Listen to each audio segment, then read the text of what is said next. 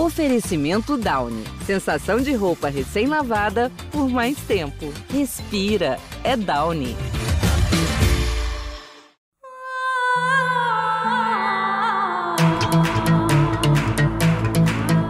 Esse é o Partiu Qatar, um projeto original GE Podcasts, que vai invadir o Sexta Estrela nesses meses que antecedem a Copa do Mundo. Aqui, às quartas e sextas-feiras, a gente vai trocar figurinhas e apresentar os 32 países e suas seleções que vão ao Qatar disputar o Mundial. E você muito se engana se acredita que a gente vai falar só de futebol. É claro que vai ter muito campo e bola, mas também tem história, geopolítica, cultura, curiosidades e o que mais der na telha. Com muita informação e bom humor, vamos te deixar pronto para ver todas as partidas e saber tudo o que está rolando. Então, partiu Qatar, EV! Partiu Qatar, Aninha! Ô Everaldo, que barulho é esse? Vai atrapalhar nossa gravação. É você que soltou esse som aí? Não, Aninha, os caras estão malucos. É com a besta enjaulada. E que caras são esses? São os portugas, ora pois. Lá vem o CR7 e os comandados de Fernando Santos.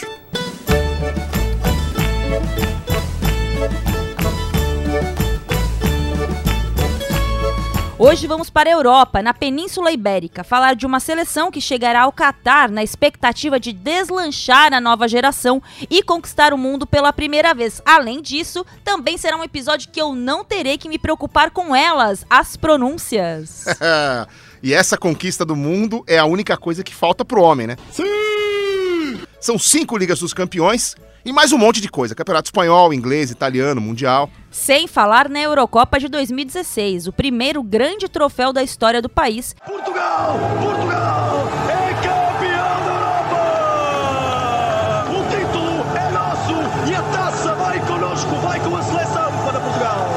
E todos os prêmios individuais, como 5 de melhor no mundo e a marca de maior artilheiro da história do futebol de seleções.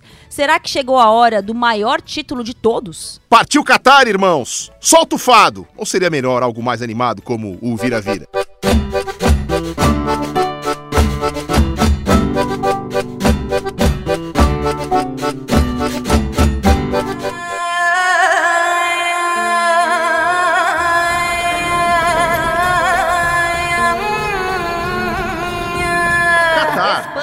Equador, Rica, Senegal, Alemanha, Holanda, Japão, Inglaterra, Bélgica, México, Camarões, Polônia, Brasil. É um ótimo time com poucos problemas e muitos pontos fortes. Partiu Catar, Aninha. Partiu Catar, EV.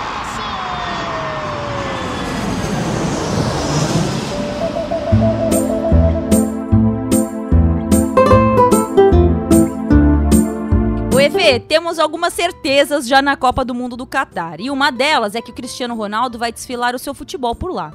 O que já é quase uma garantia por si só de bola na rede. Tudo isso, apesar dele não estar em alta no United. Mas na Copa é outra história, né, EV? Isso é verdade, Aninha. Será que vão liberar o monstro? A máquina de fazer gols? Uma besta enjaulada! Sim, até porque na Inglaterra a besta tá enjaulada mesmo e o começo da temporada tem sido mais no banco de reservas do que dentro de campo. Portugal está no grupo H e estreia na Copa no dia 24 de novembro contra a Gana.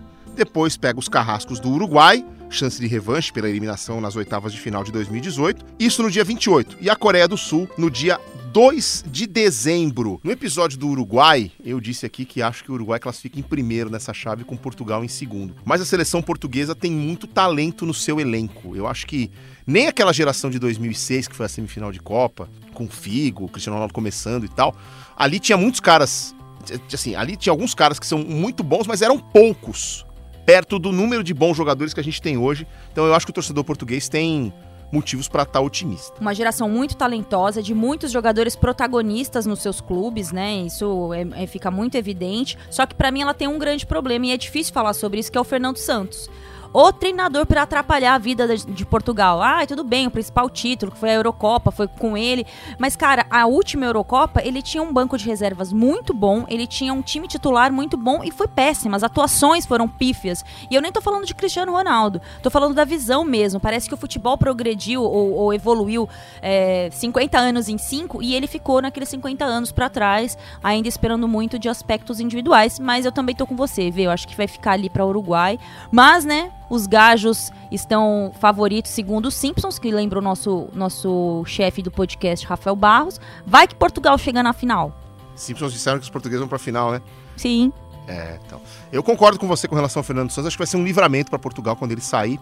Como foi pro Uruguai o Oscar Tabares, com é, todas as pompas e respeito que ele merece por tudo que fez. Mas já tava na hora lá, trocaram e deu certo. E já tava na hora aqui em Portugal também, né? E tem essa possibilidade deles cruzarem com o Brasil nas oitavas, né? Pois é. E não é só no futebol que faltam grandes títulos. O português não é um povo com tantas conquistas esportivas, mas eles são bem-sucedidos em algumas modalidades. Já vimos demonstrações em Jogos Olímpicos e até no basquete feminino, como a lenda da WNBA, Tisha Penicheiro, que é um dos grandes nomes da história da modalidade. Se voltarmos lá atrás, vamos lembrar de Rosa Mota, medalhista de ouro olímpico no atletismo na maratona, a primeira maratona feminina olímpica nos Jogos de Los Angeles em 84, e ela ganhou 208 São Silvestres consecutivas aqui na minha infância. Rosa Mota é o nome que me marca por isso. Carlos Lopes, Nelson Évora e Francis Obiquelu também se destacaram em Jogos Olímpicos, com o último levando a medalha de prata nos 100 metros de 2004. Vamos continuar no passado, mas agora é no futebol. Afinal, se Portugal é um país pequeno, com 92 mil quilômetros quadrados de área e pouco mais de 10 milhões de habitantes, é até de se entender uma falta de tradição no esporte. Mas no futebol não é de hoje que tem um craque de primeiro escalão, muito antes de Figo ou Cristiano Ronaldo. Temos que recordar o Pantera Negra, Eusébio. Eusébio, um nome que desde os anos 60 está sempre em qualquer lista dos maiores jogadores de futebol de todos os tempos. Sem dúvidas, apelidado por alguns portugueses de o Pelé de Portugal. Os torcedores do Benfica ficam com Eusébio como o melhor da história, com certeza. Eusébio brilhou pelos encarnados entre 1961 e 1975. Marcou 480 gols em 450 jogos conquistou 11 campeonatos nacionais e é o maior artilheiro da história do clube. Com a camisa vermelha do clube, Eusébio foi o campeão da Liga dos Campeões em 62 e encontrou o Santos naquele famoso duelo pelo Mundial de Clubes. 5 a 2 pro Peixe. Invade Pelé, ganha a área, apontou, tirou, defendeu Costa Pelé, largou, entrou Pelé, gol! Pelé! Realmente um jogador fenomenal e por isso mesmo veja Teixeira. Quase todo o estádio do Benfica está aplaudindo o terceiro gol da Pérola Negra. E sua majestade Pelé invadiu, chutou, defendeu Costa Pereira e voltou e tirou no canto. O quarto gol do Santos que liquida, meu ver, as últimas pretensões que ainda tinha o Benfica. Eusébio foi revelado pelo Sporting Lourenço Marques, de Moçambique, até ir para o Benfica. Passou depois também pelo Monte Rei do México e pelo Benamar de Portugal. Encerrou a carreira nos Estados Unidos, no estilo Pelé. O Pantera Negra gosta de copiar o brasileiro. Só não conseguiu os mil gols, mas ganhou a bola de ouro em 1965. Vestiu a camisa de Portugal, mesmo tendo nascido em Moçambique, que era colônia portuguesa na época. Com a seleção, conseguiu a melhor campanha na Copa do Mundo de 1966, sendo artilheiro com nove gols. Na fase de grupos, inclusive, eliminou o Brasil com uma vitória na última rodada, 3 a 1 com dois gols dele. Essa atenção, levantou para a boca do arco, de cabeça, passando perigo Orlando, voltou para Eusébio, atira, gol! Gol!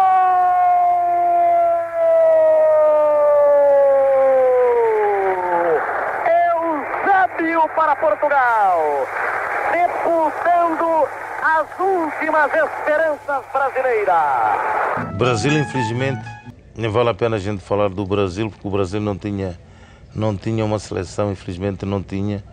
Pelé não estava em condições, o Garrincha não estava em condições e acabou para o Brasil enterrar-se. Perdeu com a, com a Hungria 4, 4 a 2, perdeu com o Portugal 3, 3 1 e por isso não é aquele o Brasil que, que habituou a mim também, como admirador, admirador do futebol brasileiro, mas eh, o Brasil nesse, nesse Mundial 66 é para esquecer. E só foram eliminados na semifinal para a Inglaterra, que seria a campeã. England making Portugal chase. And it's Hurst. Five minute running by Hurst back to Charlton. This could be it, it is! Could be the goal that puts England in the final. Aquela seleção deu o que falar. E já que um jogador nascido em Moçambique era o grande craque dela, podemos falar um pouco das colônias e da história portuguesa. Verdade, vê, Moçambique de Eusébio só conseguiu a independência em 1974, depois de quase 10 anos de guerra. Angola, Cabo Verde, Guiné-Bissau, São Tomé e Príncipe, Timor-Leste, Macau, Goa e, claro, o Brasil. Já foram parte da coroa portuguesa. Os patrícios eram ótimos navegadores e um dos mais famosos deu até nome para um time do Brasil, o Vasco da Gama. Vamos todos cantar de coração. A cruz de Malta é o meu pendão. O nome do heróico português. Vasco da Gama, tua fama assim se fez. Vasco da Gama, que também tem desbravado o desconhecido por aqui e tem enfrentado um verdadeiro cabo das tormentas na Série B. Ê, Vasco, não vai pipocar, é pra subir, bicho. Não faz isso com o torcedor, mano. E não sei se você se toca disso, não sei se todo, todo mundo percebe, mas a introdução do hino do Vasco é igual à introdução do hino de Portugal. Compara aí!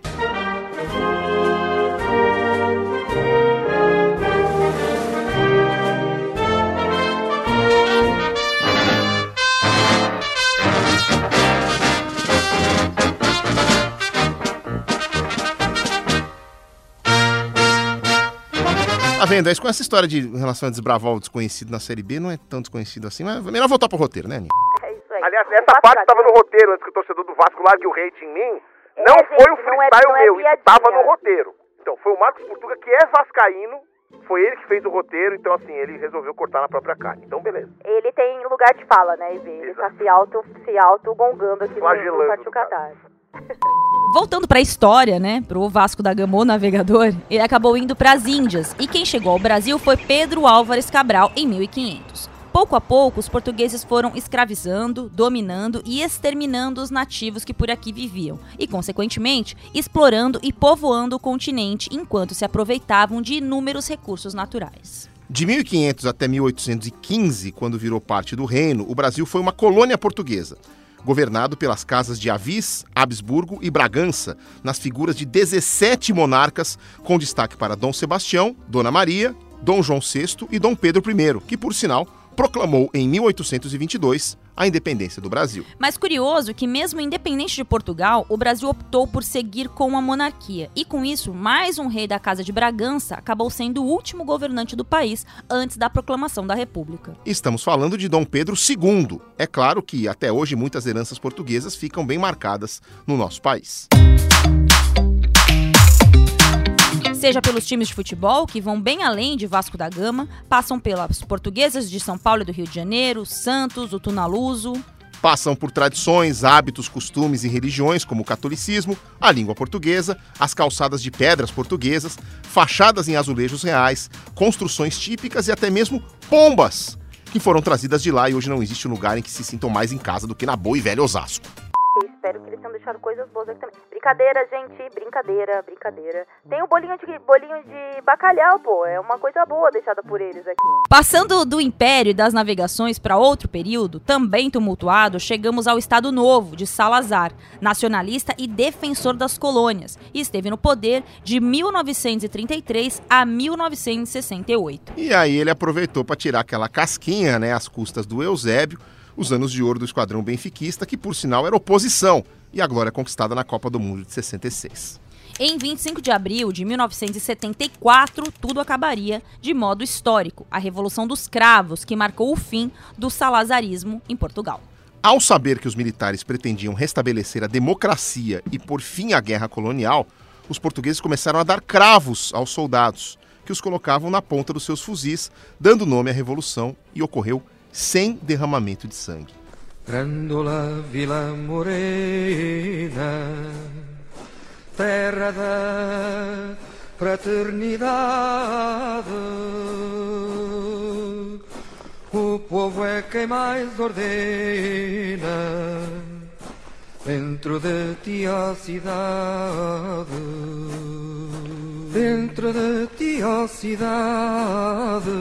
Esse foi o som que deu aviso para o início da Revolução, assim como o apito de um juiz que marca o início de um jogo. Quando a Revolução dos Cravos derrubou a ditadura, a liberdade soou aos quatro ventos do país ibérico e fez o futebol progredir após o salazarismo. Investimentos em categorias de base que renderam frutos em duas conquistas de mundiais sub-20, em 1989 e 1991.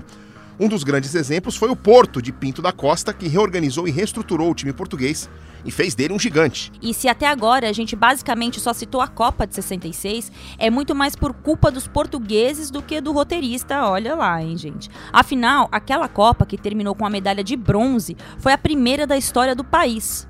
Com nove gols, Eusébio foi o artilheiro daquele Mundial e Portugal terminou em terceiro, numa campanha que até hoje é a melhor da história do país em Copas. Nós demonstramos que, sendo um país pequeno, e nós marcamos uma presença muito importante nesse, nesse campeonato. Depois, só voltaram a se classificar em 1986, a Copa do Everaldo Marques, ficando na fase de grupos. Aí, desde 2002, não faltaram em mais em nenhuma Copa. E foi só em 2004, sob o comando de Luiz Felipe Scolari, que Portugal teve sua primeira grande chance de levantar um troféu. Na Eurocopa, mas bateu na trave e perdeu em casa para a zebra Grécia, com um gol do Caristeias.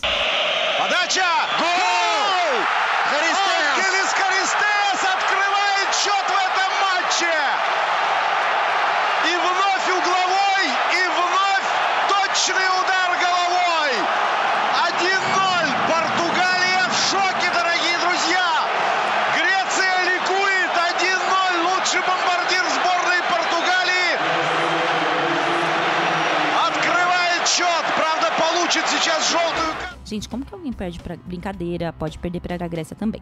A seleção tinha um super time liderado por Figo, com o jovem Cristiano Ronaldo, Deco, Rui Costa, Maniche, mas estava predestinada a ser assim. E na final para a Grécia. Ou seja, o Everaldo Marques é praticamente o maracanaço português. É isso aí, Aninha. No caminho, Portugal venceu a Espanha. Figo, Nuno Gomes. Aí está Nuno Gomes! Golo! Portugal, Nuno Gomes! A desbloquear o marcador, a adiantar Portugal no marcador.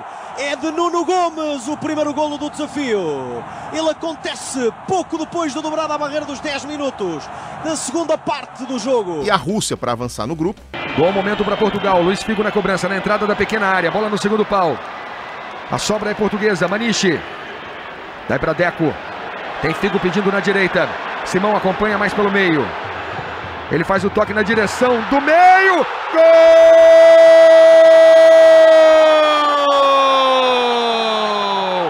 É de Portugal.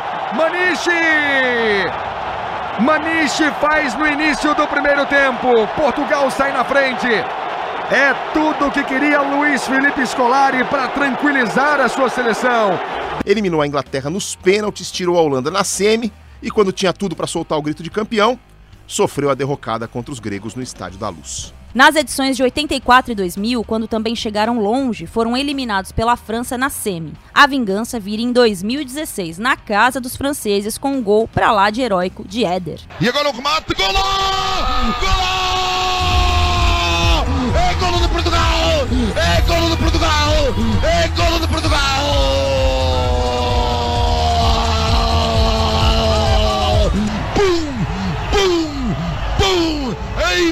2, Portugal marca por Éder. Que petardo de fora da grande área. Irá desfeitear o guarda-redes Loris. Marca Portugal. Portugal 1, França 0. Éder, eu bem dizia que ele de patinho feio ia tornar-se cisne. E aí está o patinho feio da seleção. A luva branca, a luva branca de Éder é símbolo do golo, Grande remate, remate de raiva, violentíssimo depois da bola na barra de Rafael Guerreiro. Atacante que nem seria convocado e entrou na lista por conta de lesões no elenco. E se tivesse uma trilha sonora para aquela Eurocopa, seria um fado bem português, daqueles bem sofridos.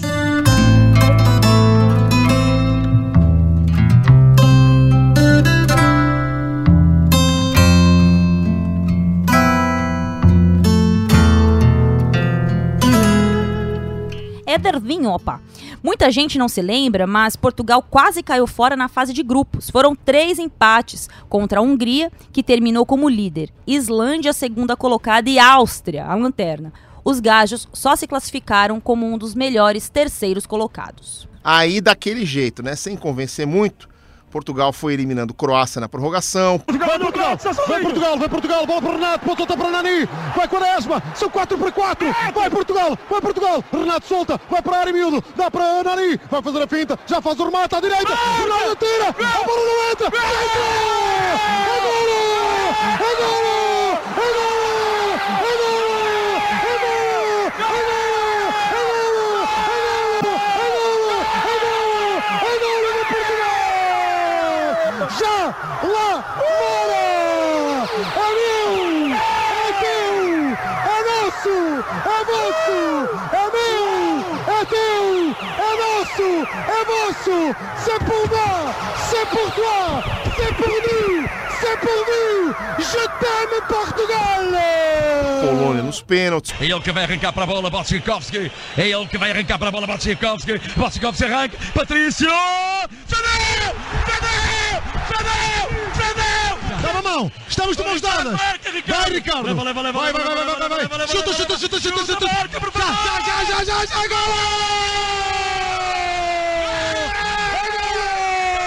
Jogador! Estamos nas meias! Estamos nas meias finais!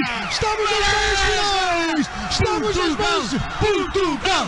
Portugal! Portugal! País de Gales. Tome levantamento pro Nani, subiu o Renato, a bola voltou do Cristiano Ronaldo, limpou o pé direito, bateu Nani, desviou!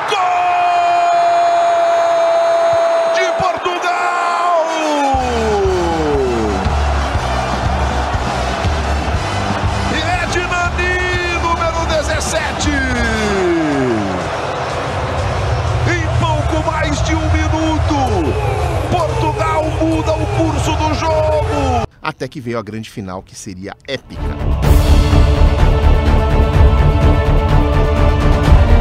Lesão de Cristiano Ronaldo no início da final. Está inconsolável Cristiano Ronaldo. É um momento muito, muito difícil para a seleção de Portugal e para Cristiano. Está a chorar, está inconsolável. Não vai poder continuar em campo. Gol chorado. A fazer o remate. Segurar o resultado até o último minuto e até Cristiano Ronaldo como treinador na beira do campo, dando orientações. Cristiano Ronaldo está ali já na Já área está na técnica, área da, técnica França. da França. É impressionante. É mandar Rafael Guerreiro lá para dentro. quarto árbitro E vai está ele, vai. saber muito bem vai o que fazer, vai a coxear e Vai a coxear, vai junto do Rafael Guerreiro. Vai lá para dentro, filho. Mas de facto o estatuto é, é alguma coisa, porque ninguém vai lá chatear o Ronaldo. E com isso, o título inédito veio. O sonho está a caminho, está a caminho, está quase a acabar. Campeões da Europa! Portugal é campeão da Europa! Portugal é campeão da Europa! Deixa-me gritar mais uma vez para que todo o país ouça: Portugal é campeão da Europa de futebol! Somos campeões! O sonho de Fernando Santos está aí! Já não é sonho, Alex! É realidade! Portugal é campeão da Europa! Sabe que a campanha de 2004 da Euro me marca muito de Portugal? Um momento, esse do jogo da Inglaterra, que foi decidido nos pênaltis. O goleiro Ricardo, ele pegou os pênaltis sem luvas. Ele tava com as, com as mãos sem as luvas. Sim. E quando ele pega o pênalti, aí ele mostra as mãos e olha para as mãos. Sabe, é um negócio muito marcante aquilo. E foi muito triste ver Portugal perder para a Grécia. É, mas essa, é- essa, essa imagem dessa campanha de 2004 me marcou, assim como a final de 2016, realmente com todos esses contornos de drama aqui que a gente já contou. E eu gosto muito de, de fazer referência a essa final de 2004, porque eu costumo defender por aí que Felipão é o nome do último técnico brasileiro é, importante na Europa, né? Claro que não é o melhor, mas é o mais importante, porque ele chegou a essa semifinal com Portugal, treinou o Chelsea, ele foi, ele teve esse reconhecimento. E mesmo perdendo essa final, né? Essa amarelada aí que Portugal teve na final de, de 2004. E aí quando corta, porque a imagem da final é o para mim é o, é o Cristiano Ronaldo na beira do campo dando orientação para os jogadores. E aí sai o gol, né? Termina o jogo, ele tá, meu, tipo, super emocionado. E aí vaza um áudio dele falando: "É o Ederzinho, opa". Então assim, a imagem para mim da final, a tamanha é o impacto do Cristiano Ronaldo é dele na beira do campo e não do gol do Éder, por exemplo. E no jogo contra a Polônia, que Portugal passou nos pênaltis, tem um outro momento marcante também. O João Moutinho é, era um dos principais nomes da, da seleção, até hoje, né? E, e ele tava, assim, sem confiança para bater pênalti, porque ele tinha perdido cobranças. E aí o Cristiano Ronaldo vai nele e a gente consegue, existe o áudio dessa, dessa conversa assim, não, tu vai bater, porque tu é bom, tu acerta, não sei o que, você vai acertar. E o Cristiano Ronaldo foi lá, deu a bola pro João Moutinho, quase que obrigou o cara a bater, mas ele foi lá e converteu. Então também foi um momento, um outro momento marcante dessa campanha. Eu amo o Cristiano Ronaldo, gente. Eu já apurei notícias assim com pessoas próximas a ele que jogaram, caras que jogaram com ele, e a influência positiva dele no vestiário é uma coisa muito surreal. Nunca vi ninguém falar mal desse cara no vestiário. Enfim. E agora chegou um momento muito esperado por E mim, que vem. é falar mal do Fernando Santos. Que foi de herói, que foi de herói a vilão muito rápido. E a falta de bons resultados, além do futebol abaixo do esperado, deixa um mister da seleção em situação bastante complicada. Se não melhorar, vão mandá-lo pra baixo de Lisboa. Ora, pois é bem pior, né, gente? Depois de Portugal, se alguém acreditar em Fernando Santos, tá maluco. Também não é pra menos, né? Com essa geração talentosa, Portugal perdeu em casa a vaga direta pra Sérvia. Alô, Tite! Eu estou muito focado no meu trabalho. cara. Sofreu pra se classificar pra Copa e teve que bater a Macedônia do Norte na repescagem. Bola à esquerda, aí vai Portugal, Diogo Jota, é para Bruno Fernandes, o remate!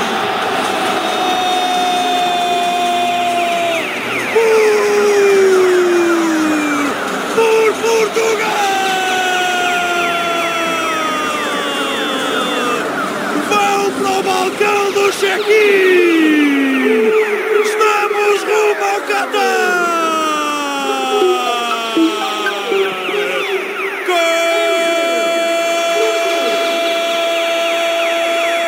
Era pra ter sido a Itália, tá?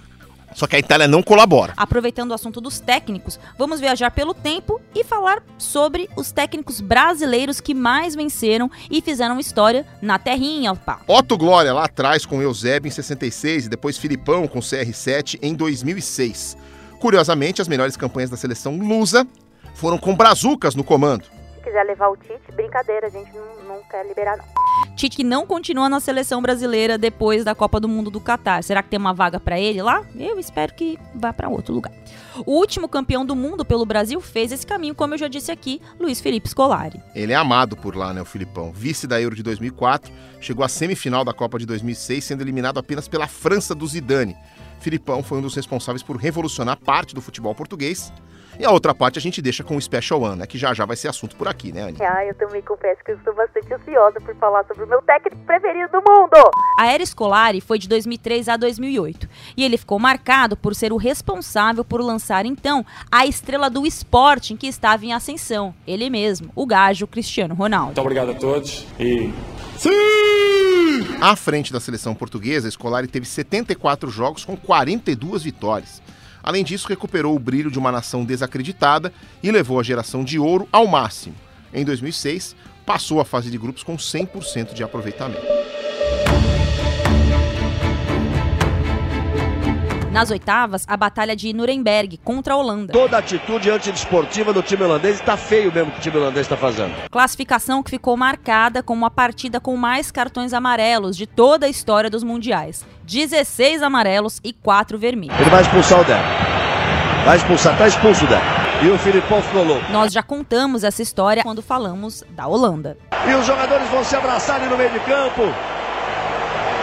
Volta a viver um momento histórico em Copa do Mundo a seleção de Portugal. Nas quartas, Inglaterra, empate e nas penalidades, Ricardo brilhou. Lampard partiu para a bola, vai atirar, atirou Ricardo!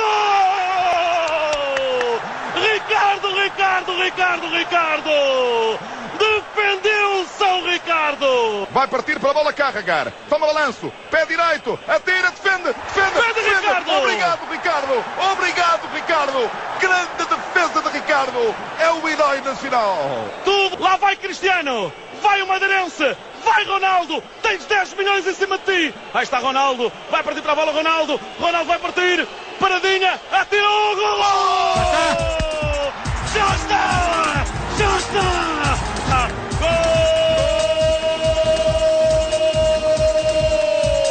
Mas na semifinal, os carrascos franceses eliminaram Portugal. Pro Thierry Henry é pênalti. Deu pênalti Jorge Larriona. Ele fica dois passos da bola. Partiu Zidane, bateu. Gol!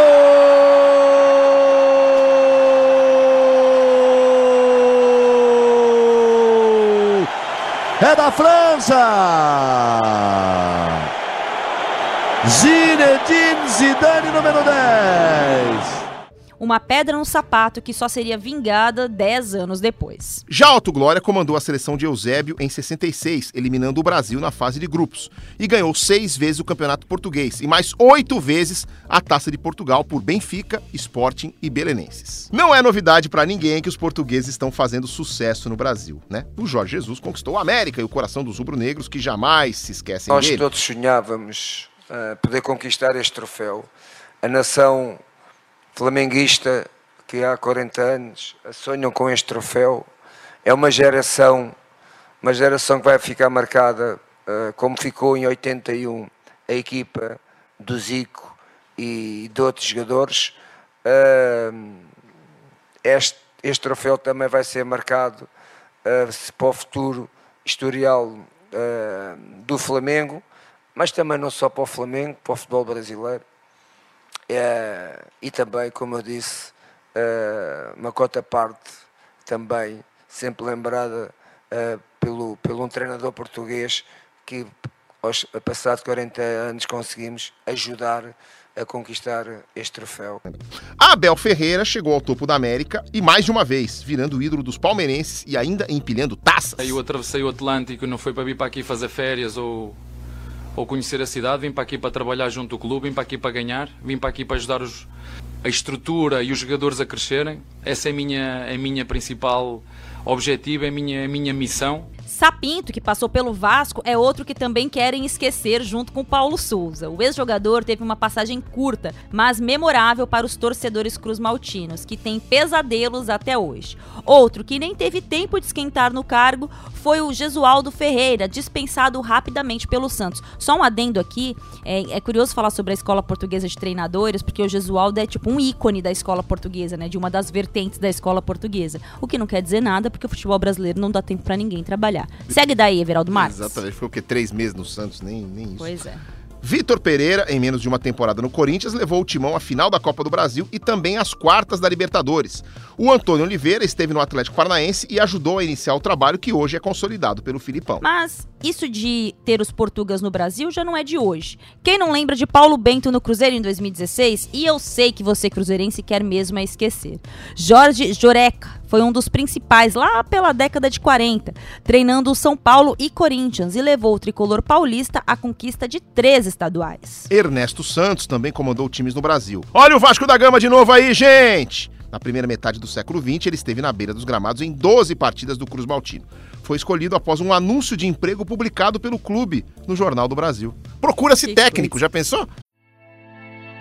Acompanhar os brothers na casa tem sido uma viagem incrível. E fora dela, temos muitos destinos para conectar você com o Brasil e com o mundo. Dê uma espiadinha em latam.com. Escolha o seu próximo destino e acumule pontos no Latam Pass, o programa de fidelidade oficial da Latam Airlines, onde você também pode aproveitar benefícios exclusivos. Vai ser assim com a seleção brasileira no ano que vem. Mas o maior de todos os tempos ainda não passou por aqui. É hora de falar da grande atração de Setúbal e do intitulado por ele mesmo Special One, meu técnico preferido. O sucesso de Mourinho nos anos 2000 fez o número de treinadores portugueses disparar.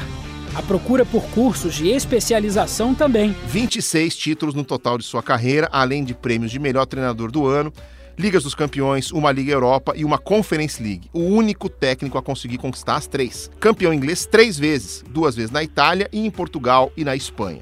Fora as taças e supercopas. É muito vencedor o gajo, hein, Aninha?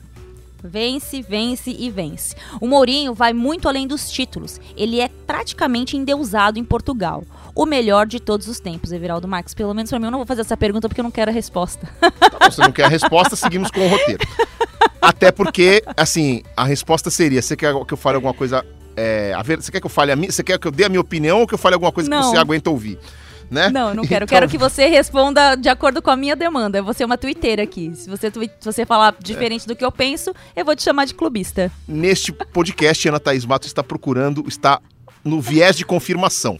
né? Se eu pensar como ela, eu sou bestial. Se eu pensar diferente, eu sou uma besta. É melhor eu nem perguntar de que lado da história eu tô e vamos seguir com o roteiro aqui.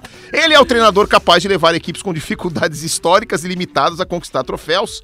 Sabia que o único time que ele não conquistou título foi o Tottenham? E aqui eu tenho que bater palma pra ele mesmo, porque assim, botar o Eto'o pra jogar de lateral esquerdo na Inter de Milão e eliminar o Barcelona dentro do Camp Nou é pra pouca gente. Ser campeão da Liga dos Campeões com Gabi Milito e Diego Milito realmente é pra aplaudir esse homem. Gente, o que ele fez com o Chelsea, que era um time do bairro, era um time da, da esquina de casa, tudo bem, com dinheiro, mas ele fez o time ser competitivo, uma coisa que não existia na história Era do um, Chelsea. era um Juventus da Moca rico. É exato, ele não existia competitividade, era um time que era piada pra todo mundo. E o cara vai lá e transforma numa potência dentro do futebol inglês, é, enfileirando títulos, competitivo. Fora que o Mourinho tem uma das melhores frases da história do futebol.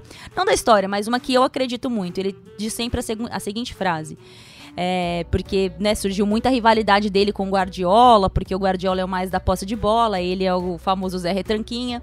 Mas ele fala assim: eu quero, quando eu me aposentar, é, estar é, sentado num sofá assistindo futebol com os meus netos e o jogo termine 0 a 0 e, se- e que ele seja definido pelo número de posse de bola. Algo que nunca vai acontecer. Então, assim, ele é maravilhoso por isso, porque beleza, ele joga com 20% de posse de bola e ganhava títulos. Você pode não gostar. Mas futebol é isso, né? Existem várias formas de competir. O EV, é, faltou uns improvisos no Tottenham pra ser campeão, né? Só que ninguém conseguiu ser campeão. Ele não conseguiu e ninguém outro conseguiu também. Então o problema não era o treinador, né? É, então também assim, é, ele, tava, ele podia até ter conquistado, né, Aninha, mas não deu certo. Foi demitido na semana da final da Copa da Liga, né? Inclusive o documentário que fala sobre o Tottenham mostra muito sobre a relação do Mourinho com aquele ambiente, inclusive sobre a saída do Eriksen do Tottenham, né? Que é impressionante a relação dele com os jogadores. Impressionante também é a capacidade dele de perceber a competição que o time tem chance de vencer e comandar os seus atletas até o título marca registrada do trabalho do Mourinho. A última grande taça continental conquistada por um time italiano foi aquela Champions da Inter do Mourinho. E agora ele levou a recém-criada Conference League pela Roma. Não bastasse tudo isso, ainda foi o responsável por quebrar a hegemonia de Alex Ferguson no United.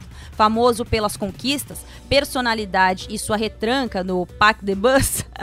Boa. É difícil ser capaz de triunfar por tantos anos com equipes favoritas e outras nem perto disso, né? Por onde passa, o José Mourinho é adorado e tem os seus momentos de odiado também.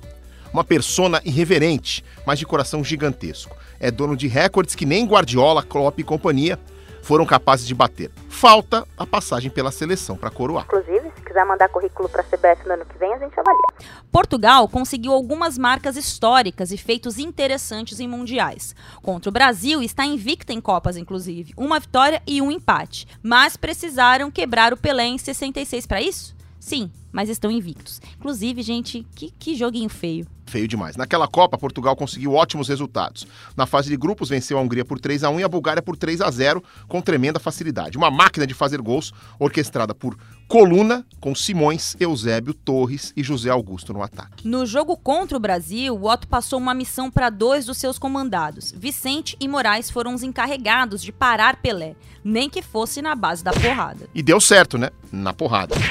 Para os mais jovens, diria que a dupla de zagueiros Lusa eram piores que o Pepe nesse quesito. Verdade. E olha que essa tarefa é bastante complicada. Na época, não existiam substituições e o nosso esquadrão teve que jogar com 10 homens inteiros e um craque lesionado. Os portugueses liquidaram a conta rapidinho, com um de Simões e dois de Eusébio. Como se já fosse pouca coisa, ainda protagonizaram uma das maiores viradas da história das Copas, sabia? Oi, Vê, mas o adversário não era dos melhores também, É, né? tudo bem, mas os pequenininhos da Coreia do Norte abriram 3 a 0 em menos de 30 minutos. Y entonces milagrosamente un tercero. Lin Dong-won. Corea 3, Portugal 0. Solo Eusebio puede salvar a Portugal. Simón se la coloca y Eusebio no perdona. Pero recordaremos a Corea del Norte lo rápido que aprendieron y lo valiente que jugaron y lo duro que debe ser el recuerdo de Eusebio. Parecia até a final da Copa Mercosul entre Palmeiras e Vasco. A diferença, voltando para a Copa de 66, é que Portugal virou para 5 a 3 com quatro gols de Eusébio. Depois veio a pane geral e sucumbiram para a anfitriã Inglaterra na semifinal. Por ironia do destino, Moraes e Vicente, que quebraram Pelé, estavam machucados e fizeram muita falta para o setor defensivo que sofreu contra o time da Rainha. Na disputa do terceiro lugar venceram a União Soviética com gols de Eusébio e Torres. Aquele bronze com gostinho amargo de que poderia ter sido ouro, um desempenho histórico na primeira participação de Portugal nas Copas. Depois, só voltou a passar para o mata-mata em 2006, caindo na fase de grupos em 86 e 2002. Em 2010, quando enfrentaram o Brasil na fase de grupos, voltaram a chegar ao mata-mata, mas logo caíram para a Espanha nas oitavas. O ponto alto daquela campanha foi o reencontro com a Coreia do Norte. Dessa vez não precisou de virada épica e logo enfiaram 7 a 0 nos adversários. de Portugal! Thiago, número 19. Sete para Portugal. Zero para a República Democrática Popular da Coreia. O jogo final da fase de grupos em 2010 reservou o segundo e último confronto com o Brasil em mundiais. E o pau cantou redondinho naquele jogo que teve tudo, menos gol. Outro cartão. Rapaz, pro Coeltrão. Ele deu uma pegada no Daniel. E agora? Agora não tem jeito. Pronto. Cartão amarelo pro Felipe Melo. Tava escrito. Verdade, a partida em Durban era cercada de expectativas porque já tinha CR7 no auge e uma ótima seleção brasileira. Mas em campo, decepção, com um resultado que permitiu aos dois times avançar na chave até as oitavas. Aí a seleção portuguesa voltou a ser eliminada na primeira fase. No Brasil, em 2014, quando era favorita do grupo ao lado da Alemanha. Mas perdeu a vaga para os Estados Unidos. Na Rússia, em 2018, eles reencontraram o caminho do mata-mata após exibições de gala do Cristiano Ronaldo. Autoriza o árbitro. É a esperança de Portugal para o gol de empate. Pé direito da bola, passou pela barreira! Gol!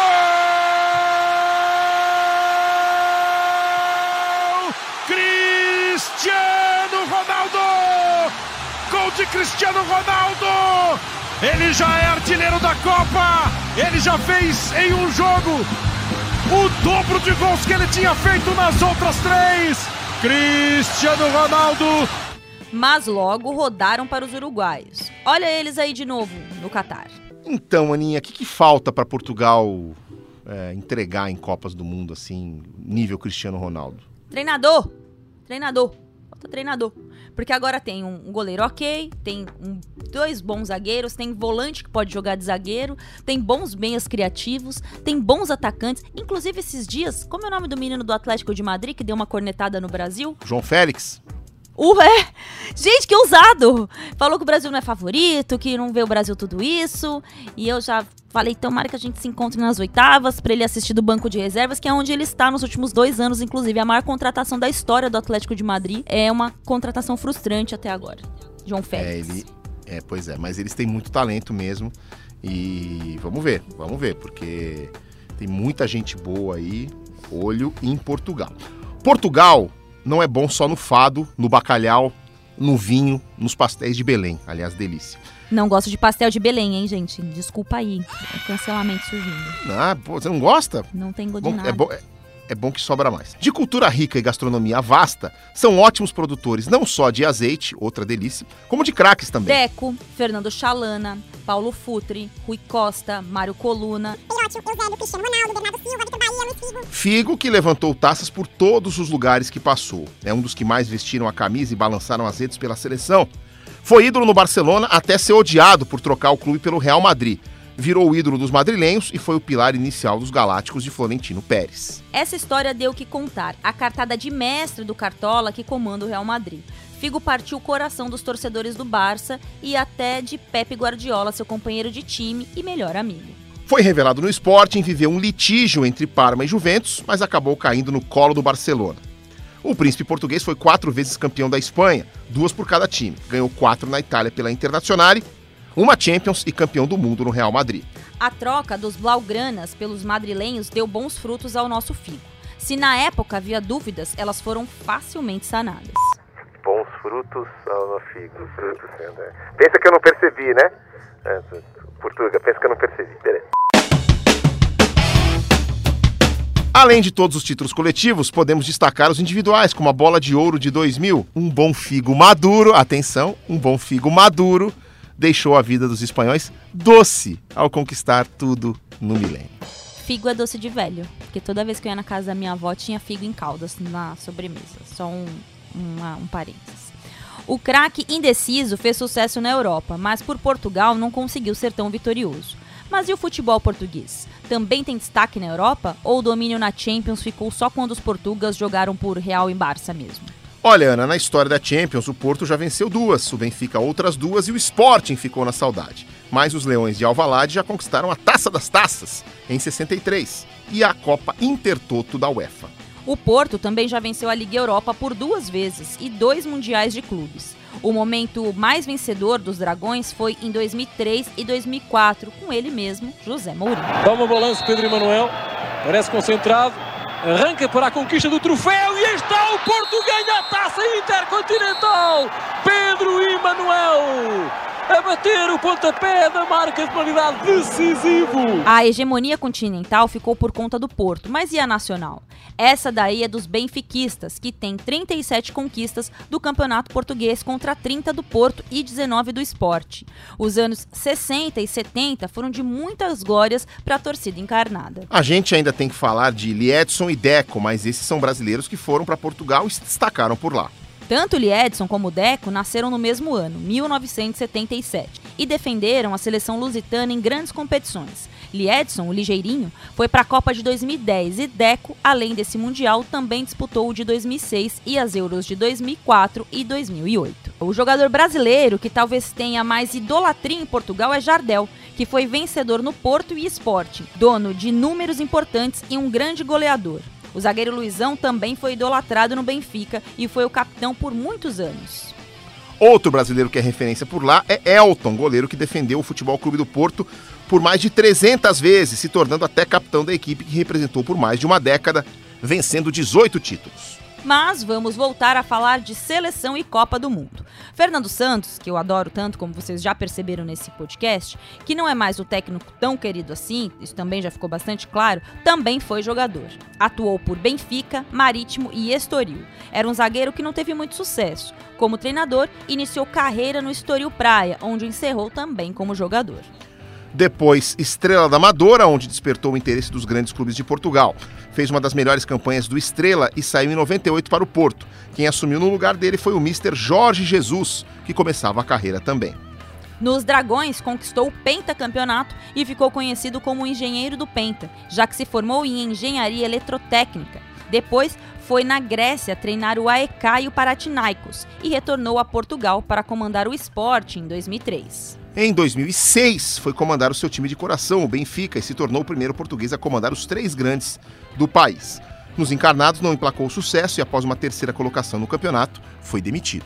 Resolveu voltar à Grécia e comandou os gregos na Copa do Mundo do Brasil. Acabou eliminado pela Costa Rica nas oitavas de final, nos pênaltis. Foi parar de novo na seleção portuguesa depois da Copa de 2014 e, já dois anos depois, conquistou o inédito título da Euro, em 2016. Essa conquista lhe rendeu a medalha da Ordem de Mérito e o status de finalista do prêmio de melhores treinadores do ano pela FIFA. Oh, meu Deus. Conquistou a Liga das Nações em 2019 por Portugal também, mas em Copas não teve bom retrospecto e é criticado no país por não extrair o máximo potencial dos jogadores da seleção. É conhecido por ser um técnico linha dura e resultadista, que não se importa em jogar um futebol feio desde que tenha solidez defensiva. Gente, mas é feio e sem solidez defensiva, eu quero deixar isso bem claro. Gosta de jogar no erro do adversário e usar o estilo bem pragmático, mesmo tendo Cristiano Ronaldo e outros craques na criação ofensiva, como Bruno Fernandes e Bernardo Silva. A gente já falou aqui de Eusébio, Figo e agora eu tenho uma pergunta para você, Ana Thaís de Matos. Oh. Cristiano Ronaldo é melhor que Messi? Não sei se é o melhor, mas é o meu preferido. O futebol do Cristiano Ronaldo me acessa mais do que o futebol do Messi, mas, né, gente, estamos aí para todo mundo, tem espaço para todo mundo ser bom. Inclusive, a história do Cristiano Ronaldo é muito legal, né? Ele nasceu na Ilha da Madeira, em Funchal, mas foi revelado no esporte, em Lisboa. 973 quilômetros de distância que o robozão teve que percorrer para alcançar o seu sonho. Nos Leões, ele ainda não era o galã forte que vive hoje em dia, né? Todo hype visual do Cristiano Ronaldo era bem prejudicado. Ele não era muito bonito, não, gente. Eu vou falar isso aqui sem medo de ser feliz. Não era legal, não. O dinheiro trouxe né, um monte de outras coisas ali para ele.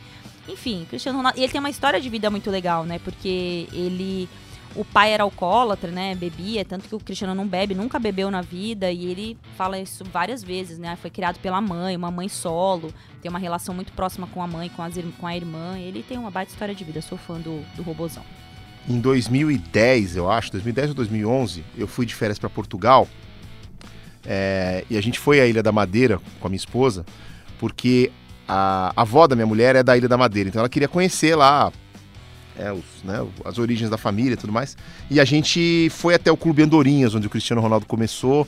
É, eu visitei a casa onde ele viveu e que estava sendo construído na época um, um museu, uma espécie de museu. A irmã do Cristiano Ronaldo tinha uma loja de roupas na Avenida da Praia, lá na, na Ilha da Madeira e tinha uma estátua feia pra Dedéu do Cristiano Ronaldo no aeroporto é, da Madeira. Eu acho que era assim uma réplica do que o Cristiano Ronaldo era no começo de carreira, porque não tinha nada a ver com ele, assim, assim. Você olhava a estátua, você só achava que era do Cristiano Ronaldo porque tinha plaquinha lá, porque parecer com ele não parecia mesmo não. Você sabia que aos 15 anos ele descobriu um problema no coração? Foi substituído durante uma partida por ter se sentido mal. Teve que tomar injeção para controlar ataque cardíaco e foi descoberto então um problema grave. Logo, foi operado a laser no coração e se recuperou. Foi a primeira vitória dele. Campeão de tudo pelos clubes que passou, detentor de vários recordes e vencedor da bola de ouro por cinco vezes. E ainda busca acumular taças com a seleção e levantar a Copa do Mundo é com certeza uma das grandes obsessões do Gajo, que está com o nariz quebrado da última partida da Nations League. Uma das marcas mais interessantes dele é a de maior artilheiro de seleções da história. São mais de 115 gols em mais de 185 partidas. Os dados vão mudando e quando você ouvir esse podcast, esses números podem ser ainda maiores. Cristiano Ronaldo ainda é o líder técnico dessa seleção e também exerce um fascínio nos companheiros que querem jogar por ele, ganhar por ele e logo ao lado dele. Né? Além do talento inquestionável, Cristiano Ronaldo vai igualar uma marca impressionante no Catar. Será apenas o quinto atleta da história a jogar cinco Copas do Mundo, todas consecutivas passará a integrar a seleta lista composta pelo alemão Lothar Matthaus, o italiano Buffon e os mexicanos Rafael Marques e Antônio Carvajal. A seleção portuguesa não depende mais exclusivamente do CR7. A qualidade técnica individual dos jogadores permite que Portugal tenha uma seleção que jogue sem ser em função do seu camisa 7. Fernando Santos, em alguns momentos, poupou o principal atacante, inclusive. Então, para saber como vem Portugal para a Copa do Mundo, vamos chamar nosso especialista. Nas 32 seleções da Copa do Mundo, chega mais Alexandre Losetti para falar sobre Portugal que pode estar no caminho do Brasil. É hora de rolarem os dados, Losetti.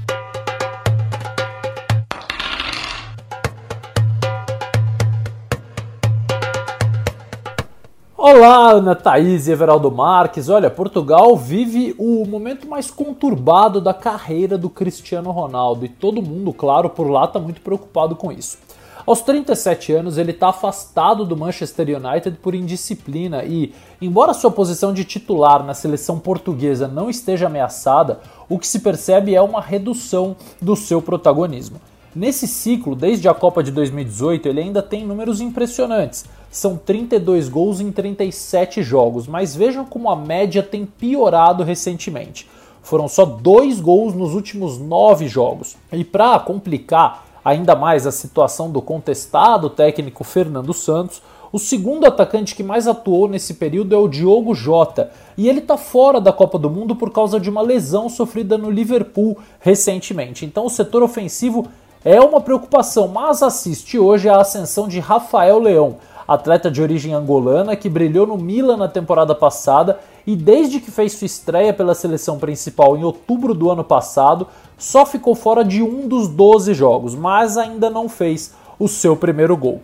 O Rafael Leão tem apenas 23 anos, assim como o goleiro Diogo Costa, que ganhou a posição do experiente Rui Patrício. Pelo menos é isso que indicam os últimos jogos. O Diogo, que joga no Porto, foi titular em seis das últimas oito partidas. Com tanta instabilidade, o Fernando Santos tem apostado na qualidade individual dos seus jogadores, principalmente no meio-campo, onde Bernardo Silva e Bruno Fernandes, que são rivais na cidade de Manchester, já que o primeiro joga no City e o segundo no United, conduzem tecnicamente a seleção. Bernardo Silva esteve em 43 dos 48 jogos de Portugal no ciclo e o Bruno Fernandes em 40. O meio-campo também é o setor que pode ter brasileiros na Copa do Mundo, como Matheus Nunes, que recusou uma convocação da seleção brasileira no ano passado, e o Otávio, que já brilha no futebol português há pelo menos sete temporadas. O time titular deve ter ainda João Cancelo e Rubem Dias, outros dois treinados pelo Pep Guardiola no City, além do Danilo Pereira, volante recentemente deslocado para a zaga, tanto na seleção como no PSG. Agora, claro que todo mundo quer saber se o Cristiano, o robozão, vai conseguir chegar ao Qatar naquela forma invejável que ele sempre teve, tipo da Ana, do Everaldo, mas isso a gente só vai descobrir daqui a um mês. Um abraço, amigos!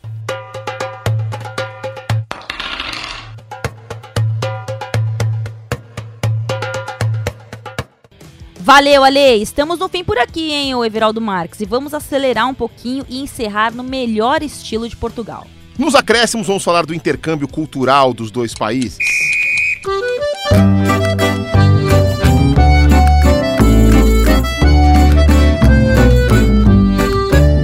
Rolar o título, o fado, claro, é a trilha sonora ideal para lamentar com uma boa e velha Amália Rodrigues. Mas, quem sabe, até não role a saudosa Marília Mendonça, né, Everaldo? Justo, Aninha, porque se Portugal colonizou o Brasil lá atrás e, obviamente, influenciou muito a nossa cultura, hoje dá para dizer que o caminho inverso também acontece. Exatamente. Só pela globalização já seria o suficiente. Mas cada vez mais brasileiros se mudam para Portugal e, consequentemente, vão dando a nossa carinha por lá. O que começou com a influência de livros, músicas e novelas, por favor, vinheta, agora já é algo muito maior, impactando hábitos do dia a dia. Em 2022, mais de 210 mil brasileiros têm vistos de residência em Portugal. E nosso povo vai deixando sua marca por lá cada vez mais, seja enchendo o show de artistas brasileiros ou vendo a Juma mesmo, negócio de novela. Eu viro onça quando tô com raiva. Mas se tem uma coisa que segue diferente, é aquilo que mais nos une: o idioma. Celular é telemóvel, trem é comboio, goleiro é guarda-redes.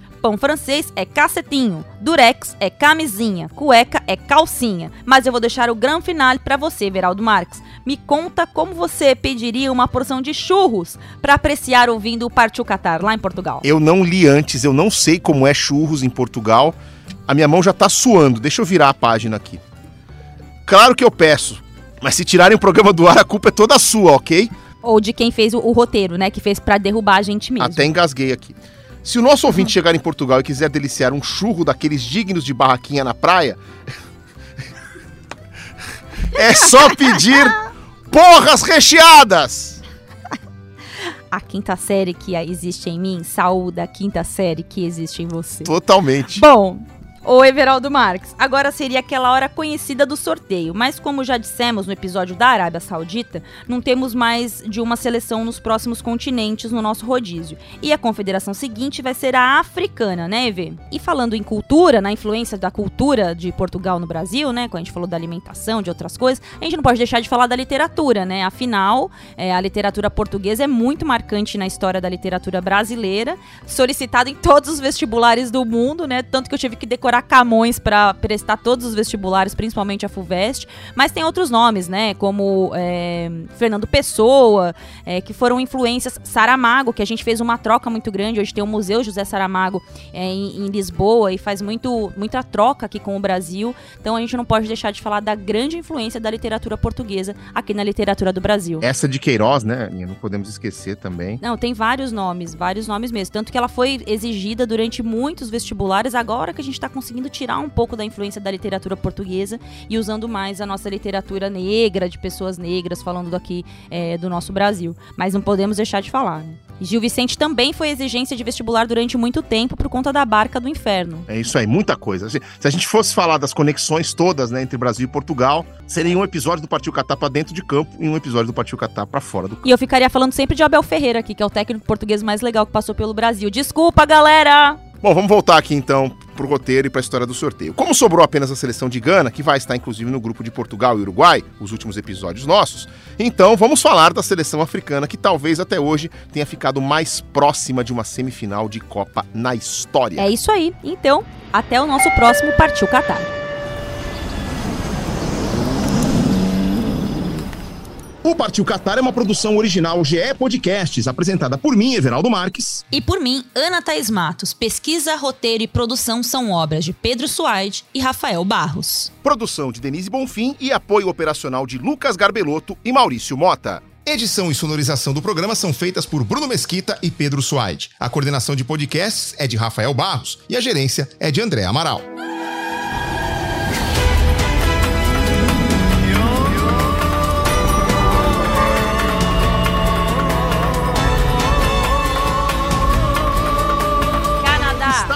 Marrocos, País de Gales, Croácia, Argentina, Sérvia, Arábia Saudita, Suíça, Irã, Portugal, Austrália, Gana, Dinamarca, Uruguai, Tunísia, Coreia do Sul, França. Então, partiu Catar? Partiu Catar!